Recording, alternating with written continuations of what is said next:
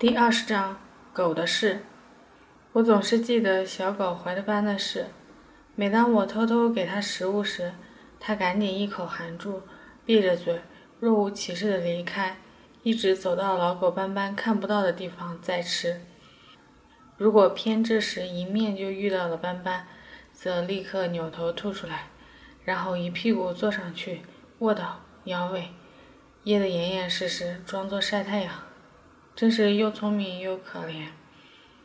斑斑是异常警惕的，如果一旦被他发现，会立刻恶狠狠地扑上去，咬得怀特班一顿惨叫，呜呜求饶，然后眼巴巴地看着斑斑捡起战利品走开，害我每次喂怀特班都得千方百计地找时机。怀特班不是被遗弃在额尔齐斯河南岸的那个怀特班。是被一个客人抛弃在东库尔的小狗，看上去顶多三个月大，又瘦又没出息的模样。这个小狗虽然没人要了，但耳朵也被剪得圆溜溜的，看来以前的主人也曾有心想一直养到最后，但不知为何还是扔弃了。据说当时小狗一直跟着原主人的马儿跑到这里。那人请司马狐狸帮着捉住狗，打马跑了。好半天，小狗才挣脱出来，四处寻找了半天，一转身就缠上了司马狐狸，立刻认定了这儿就是他的新家。猫也罢，狗也罢，长大了就野了，但当它们还是小猫小狗的时候，却总那么粘人。人走到哪儿也跟到哪儿，不管认不认识。大约他们也知道，当自己还弱小单薄的时候，能依靠的、能救助自己的，就只有人了。这种心思令人怜惜。虽说跟着人也没有吃的，但离开人更是死路一条，便不妨跟着，好歹还有点希望。看着新小狗团团转的跟着司马狐狸撒娇，我问卡西。这个狗我们要了吗？他想都没想就说不要。那它有没有名字？怀特班同样想都没想。新怀特班来到新家里，为了能够被收容，努力的表现。黄昏时分，一个穿着天蓝色衣服的小男孩走进我们的驻地，远远向扎克班妈妈打招呼，想要说些什么。斑斑立刻冲上去狂吠，怀特班也跟着起劲儿的又跳又叫，而且表现得更为愤怒，真是个愣头青，那么大一点点儿，能吓唬住谁？白天卖了一天的乖，到了晚上，却哀伤的呜咽了一宿，可能在这个不熟悉的地方感到很不适应，孤独又伤心。可跑去哪里伤心不好呢？偏偏要跑到毡房背后的墙根下，以为那里谁也看不见，谁也不知道。于是吵得大家一整晚睡不好觉。刚好大家都睡在那块墙根边，气得司马狐狸跑出去打了好几次。此后我们又有两条狗了，但这个家里谁也不待见新狗。加之又没机会立功，于是他的日子过得凄惨极了。我到现在都没想通他是怎么在东库尔活过一个月的。除了我偷偷给一小块馕，一不小心还会被斑斑抢去。这个家再也没人给他吃的东西了。但他死活还是不肯离开，无论怎么挨斑斑的咬，也硬撑着。如果有陌生的牛羊或骑马人靠近我们的驻地，他立刻首发制人，不管三七二十一，冲上去就咬，然后晃着尾巴回来邀功。但还是没人理他。他整天富于希望地守在门口，估计饿得只剩摇尾巴的力气了。这是山野，离开的话又能去到哪里呢？大约我们的毡房子。是他唯一的希望吧。而天天偷取大家的食物喂狗，我也很有负疚感。人又有多少吃的呢？一点多余的食物也没有。有多少人就揉多少面，烤多少馕，几乎没有任何浪费。因此，我能给怀特班提供的馕，往往还不到乒乓球大小。每天能偷到这么一小块就不错了。其实喂狗的时候，我自己也想吃。这么一点点，不但填不了它的肚子。可能只会引得它的肠胃更加。在制作肥皂的季节里，大家离家时总是再三嘱咐我，看好正晒着的新肥皂，别让狗吃了。因为制作肥皂的重要原料就是羊油，可是除了羊油，还用了大量工业火碱，这有什么好吃的？如果真能充饥，我倒希望他多少去吃一点。有一天下午，看到怀特班在草上吐了，看来真是饿极了，见到啥都乱吃。那段日子总是很难受，比挨饿的是自己还难受，觉得自己真是没用的人，什么也保护不了。没多久，上游的阿依努尔拖着两个孩子来串门，原来他听说我家有多余的狗，是跑来要狗的。他独自带着孩子生活在一条非常狭窄、阴暗的山沟里，没有很近的邻居，肯定会害怕野兽什么的。扎克巴妈妈一听，求之不得。她尤其讨厌新怀特班，于是连忙找了一截羊毛绳拴住小狗，交给阿依努尔牵走了。可不知为什么，这个笨狗死活不愿离开，悲惨地呜噜着。阿依努尔在前面扯住绳子，使劲拽，两个孩子合力驱赶，好容易才艰难地带走了。怀特班显得非常恐惧，我却很高兴。这下好了，他有自己的家了，至少再不会被别的狗欺负了。而为了能留住他，阿依努尔肯定会每天都喂他些吃的。结果第二天黄昏，大家赶羊的时候，这个笨蛋又跑回来了。那么远的路，有这股聪明劲儿和这种顽强精神，干嘛不用在讨好新主人身上？真是的，这个家有什么好的呢？他在留恋什么？难道是我偶尔偷给他的那么一丁点儿囊块吗？下游的恰马罕家也养有一条胖乎乎的小狗，平时一直拴在门前，还给它垒了个能挡雨的小狗窝。我实在不明白为什么要拴起来。我家的狗赶都赶不跑。我们这条山谷里一共四条狗，四只狗互相很熟，平时见了面还会打招呼。如果有外人进入驻地，一只狗吠叫起来，远远近近的狗都会一起叫，为之助威造势。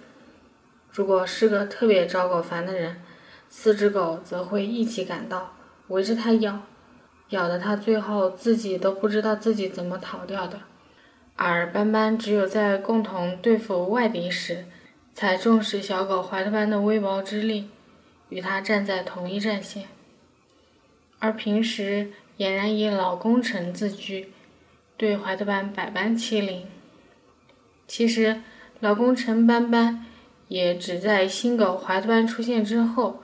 才稍稍比较出一点点优势，平时他的日子也不好过，隔三差五的，顶多能有一点点刚盖住碗底的奶茶渣子和刷锅水。斑斑是一只地道的牧羊犬，看上去肥头大耳，腰粗体宽，其实已经很老很老了，有十几岁了，骨头都有些嚼不动了。最初，斑斑并不是我家的狗，是可可媳妇娘家的狗。后来，她娘家迁去了哈萨克斯坦，狗就扔了，被扎克拜妈妈一家收容。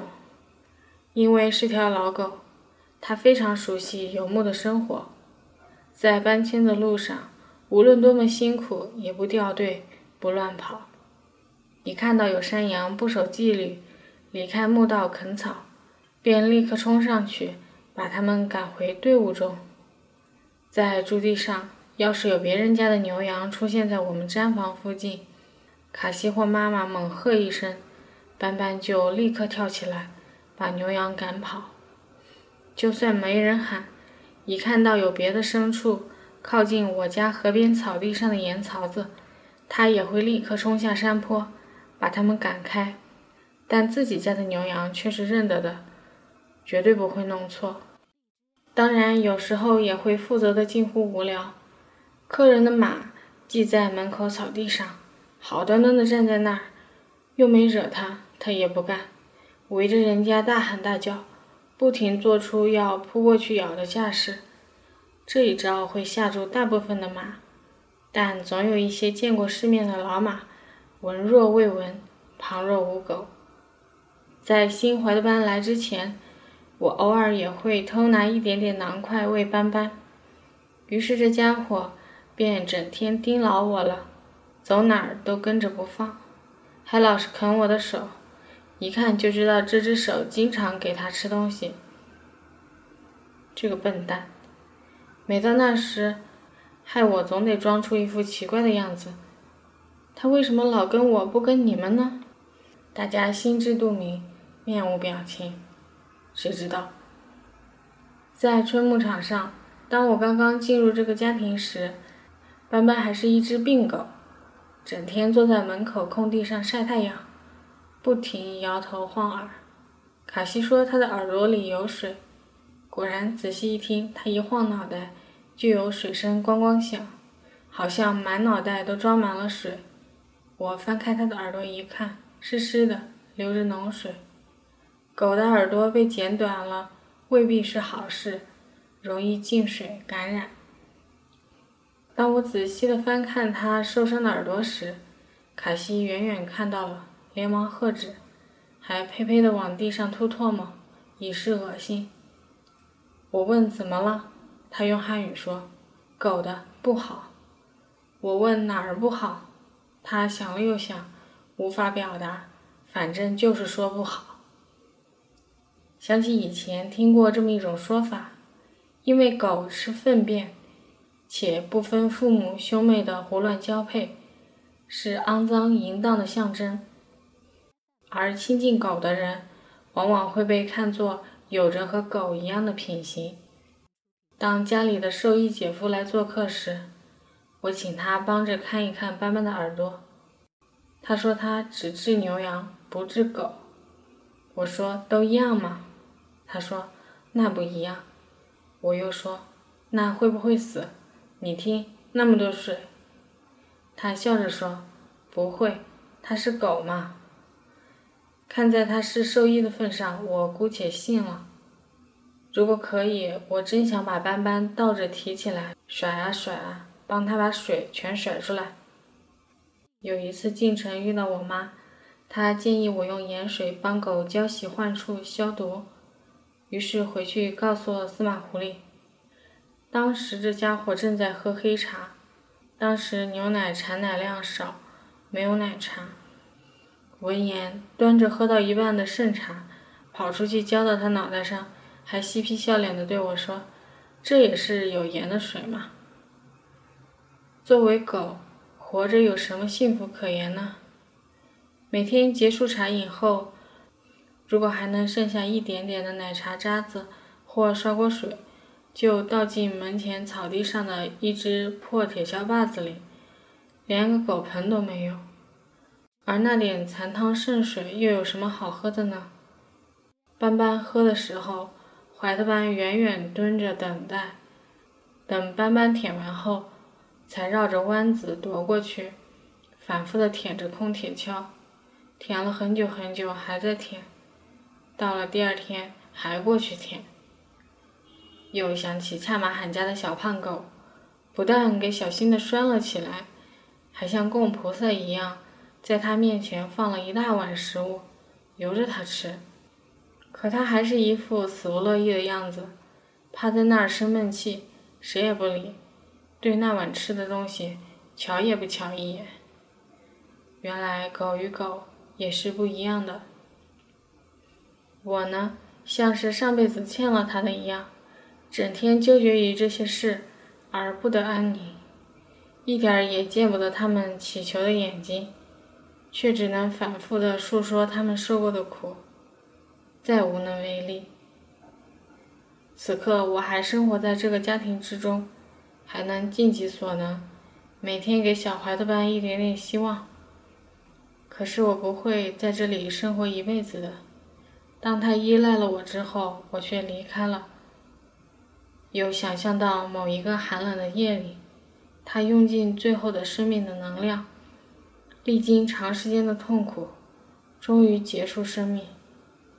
又想到，就算不死，秋天南下渡河时，这么小的狗，也未必能游过额尔齐斯河的激流。那时，它只能徘徊在北岸。成为真正的野狗。就算过了河，初冬时节，途经乌伦古河畔的人群聚居处，正好赶上冬令吃狗肉。那里生活的汉族人天天到处打狗。这样的生命，活着又有什么幸福可言呢？我怕它死去。为什么牛羊的死，总比不上狗的死去那样令人难过呢？大约因为牛羊的死总是那么平静，而狗的死像是有怨恨一般。它们死之前曾向人不停地求助过。然而，无论怎样的生命都会死去的。搬家时，一只小老鼠从拆去的塑料小棚下没头没脑地跑出来，被扎克伯妈妈一脚踩死。我只能庆幸那是一瞬间的事。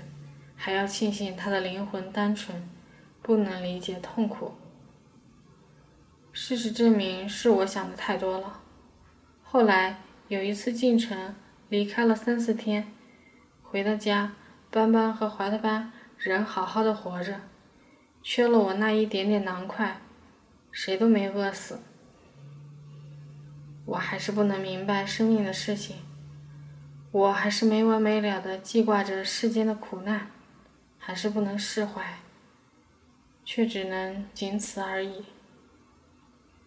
六月初，这片牧场迎来了一场盛大的婚礼，附近的牧民全都去参加了宴席。一大早，我们把贺礼绑在马鞍后，约好附近的邻居一同出发了。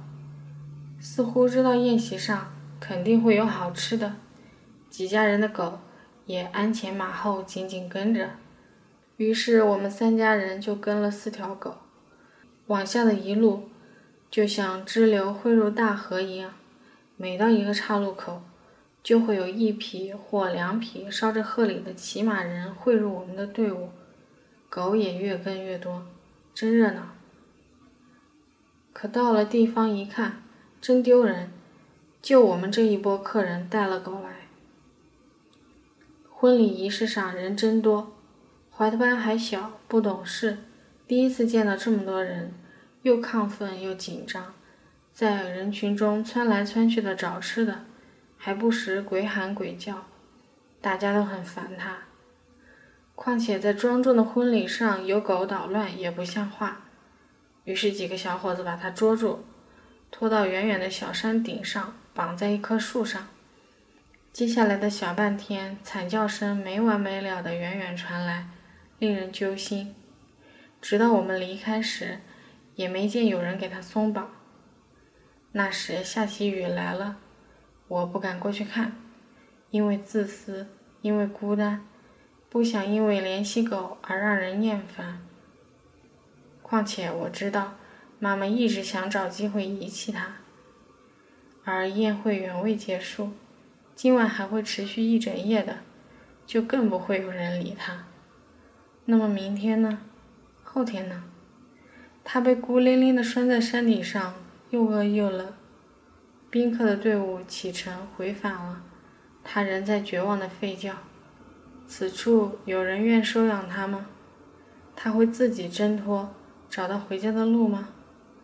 大约不会了，这一次实在太远了。我们一行人越走越少，跟来时一样。每经过一条岔路口，这支热闹的队伍就被分流到一小部分。渐渐的，各自领着各自的狗回到了各自的家。可是走到最后只剩我们一家时，发现除了斑斑，怎么还跟着一条狗？好容易扔掉了一条，结果又领回来一条。